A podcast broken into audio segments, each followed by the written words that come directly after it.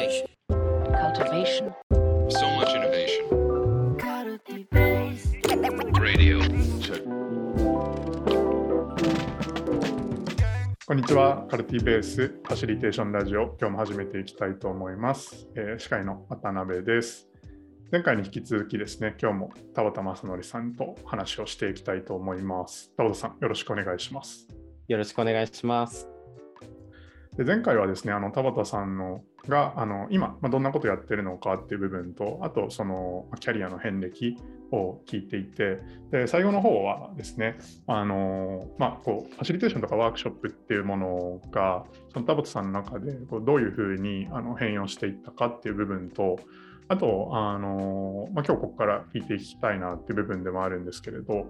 まあ、田尾さんはその農学部を出てアパレルに行って研修会社に行ってであの今っていうところではあるんですけれど結構その、まあ、一旦あの一見こうキャリア的に離れているように見えるんだけれどなんかまたそのルーツに戻ってきた感じがあるっていうところがあの前回終わりがけに話してくれたことかなっていうふうに思ってます。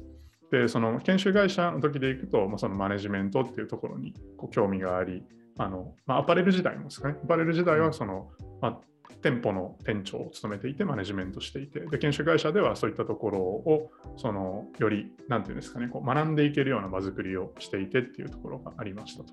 でその前はこの農学部であのちょっと正直僕は全然専門知識がないので聞いても何やってたのか実はあんま分かってないんですけどそのまあ何ていうんですかねこう生態系についてのこう研究をしていて、でまあなんか実は僕が好きなのは人間以外なんですよねっていうところは結構あの衝撃的な発言だなと思って聞いてたんですけれど、まあ、なんかそのあたりのルーツにまたこう戻ってきてるっていうのがその今の田畑さんのファシリテーション感とどうつながるのかみたいなところから聞いていきたいなというふうに思っております。うん。というところで、あのーなんか問い立ても何もしてないっていう感じではあるんですけれど、はい。その戻ってきた感じがあるっていうのは、なんかうん何がそう思わせるのかっていうところからちょっと聞いてみてもいいですか？あーなんか、その、よくこれ、あの、耳ぐり内でね、こう、僕ら話してる時にも、僕ってちょくちょく、生態学、生物学アナロジーで、こう、表現としてね、その生物学アナロジーを使うとか、生態学的なアナロジーを使う感覚は、なんか、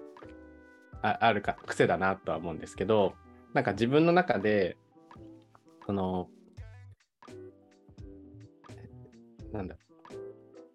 生物学的に捉える話を単純な比喩じゃなくて本当にこっちも本質的につながるものの見方だよなっていう風になんか使えるようになった感覚が僕の中でのなんかこう統合されてきた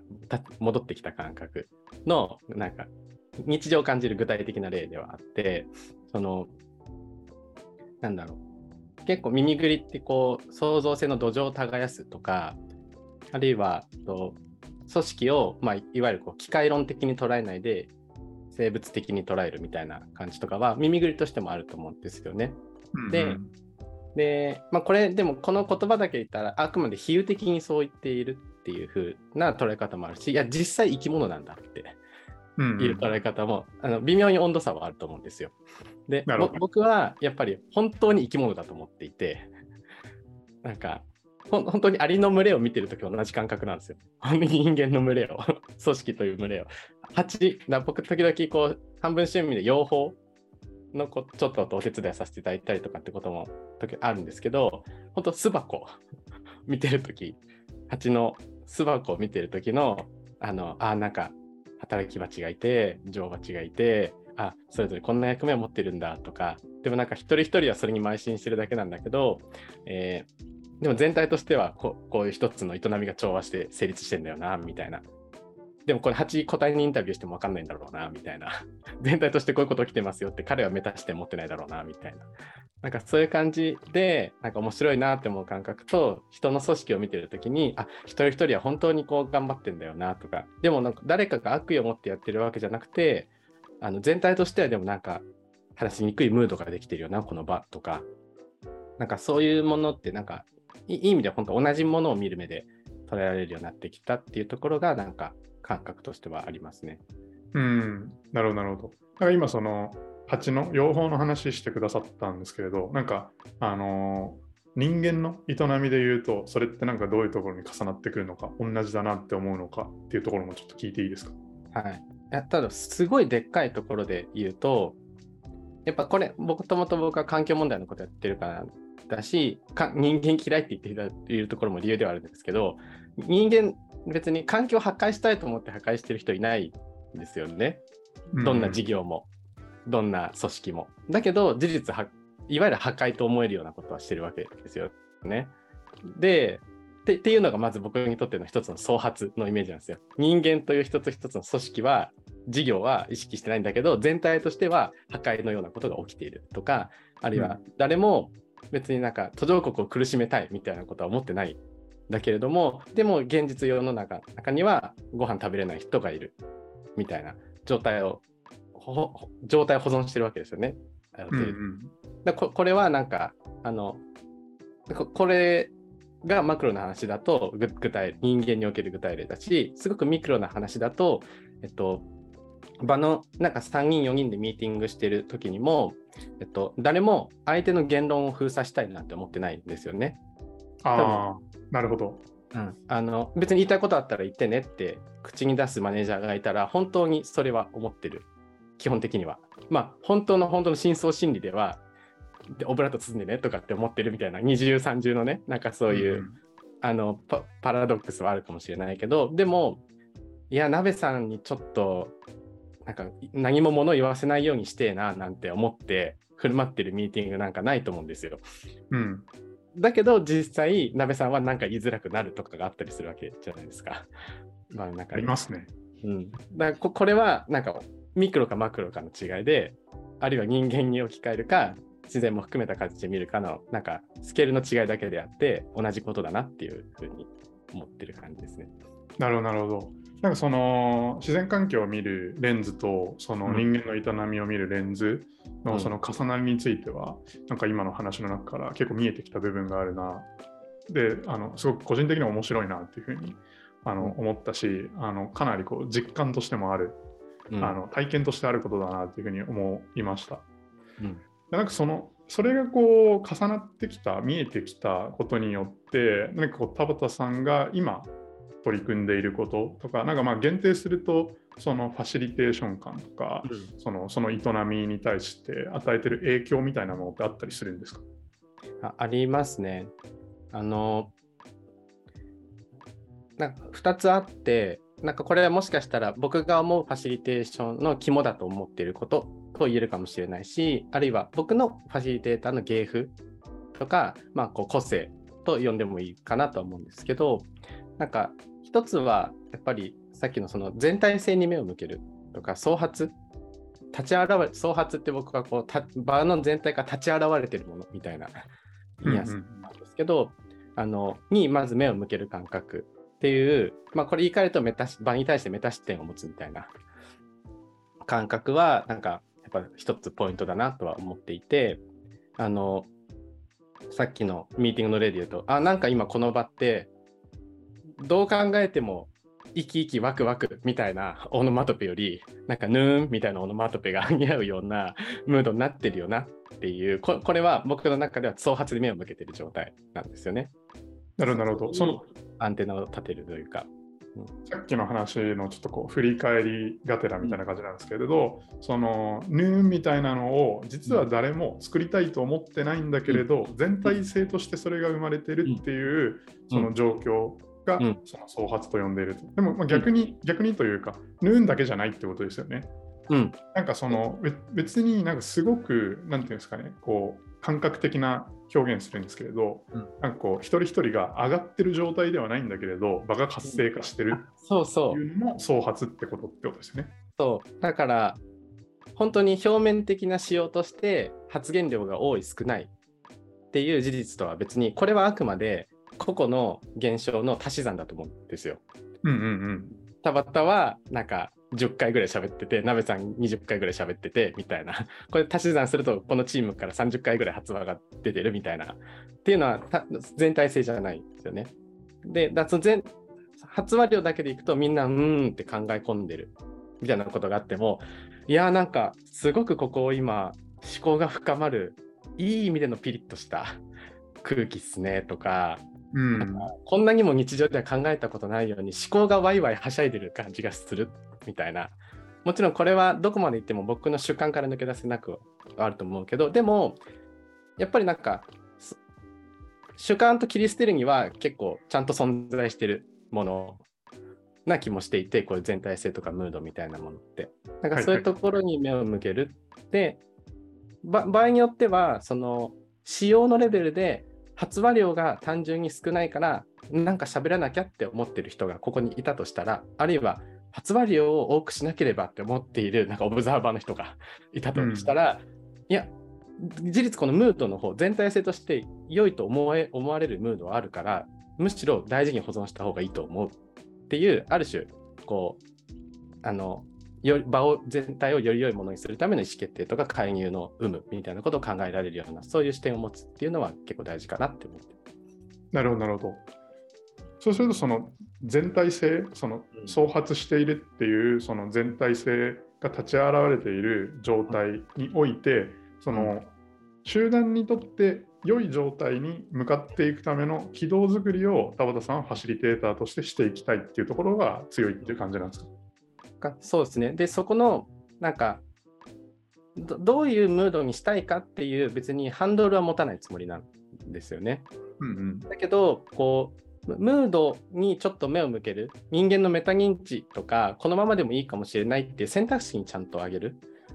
ようなきっかけにはなりたいと思っていて、で、それを場の単位だったら、ワークショップファシリテーターだし、プロジェクト単位でもあると思ってるんですよね。はいはい。プロジェクト単位でも、例えばプロジェクトでもう明確化、明言された、まあ、要はこの、この情報が整理されてアウトプットできたらいいんだよなって分かりやすい目標があったとして、あるいはこうサービスのアイデアがこう3個描けたらいいんだみたいなのが、一旦プロジェクトの中こうゴールにあったとして、で、形式的にはそのプロジェクトのゴールにはなんか向かってると。だから別に悪いとプロジェクトが今悪い調子だという必要はない。だけれども、なんか生き生きしてないようなプロジェクトが、うんうんうん。みたいなことであったり、で、その逆もあるわけですよね。なんかこう、一応設定した目標には、ちょっとこう、遅れている、ディレイしているとか、ちょっとこう、違う方向に行ってしまっているみたいなことがあったときに、一見これはなんかネガティブな評価をプロジェクトチームに対してできそうな気はするんだけれど、でも、ムードとして悪くないよなとか、むむしろこのムードから考えると、最初に設定した目標の方が筋悪いっていう選択っていう捉え方の選択肢で出てくるよなって。いうふうには思っていて、で、それをなんか僕がハンドリングするというよりは、なんかちゃんと正当な選択肢として、なんかこう、適宜、なんかチーム、ないし場の中に、あの、適宜ちょくちょくと訴状に上げて、なんか、悪くないのに、悪くない状態なのに、変に悪くしちゃうとか、なんか、全然良くないのにこれでいいんだって頑張って信じようとするみたいな こととかを起こさないようにしたい。そのトリガーになんかしょきっかけになればいいなぐらいなイメージですね。なるほど、なるほど。なんかそれ、そのまあ今、最後、あのーそのトリガーにっていう話あったと思うんですけれど、なんかこう、これ探索してるさなかかもしれないなと思いつつ、あのどんなこう働きかけうん。がそのを今意識的にやっているとか、なんかいいんじゃないかとか、はいなんか。そういうのってあったりしますか？あありがとうございます。で、これが、これがより僕のゲフっぽいなと思うんですけど、今結構全体性目を向けるとか、メタ視点っぽい感じが一つあって、でも実際に僕のさっきのトリガーになればいいって言っていたのは、なんか、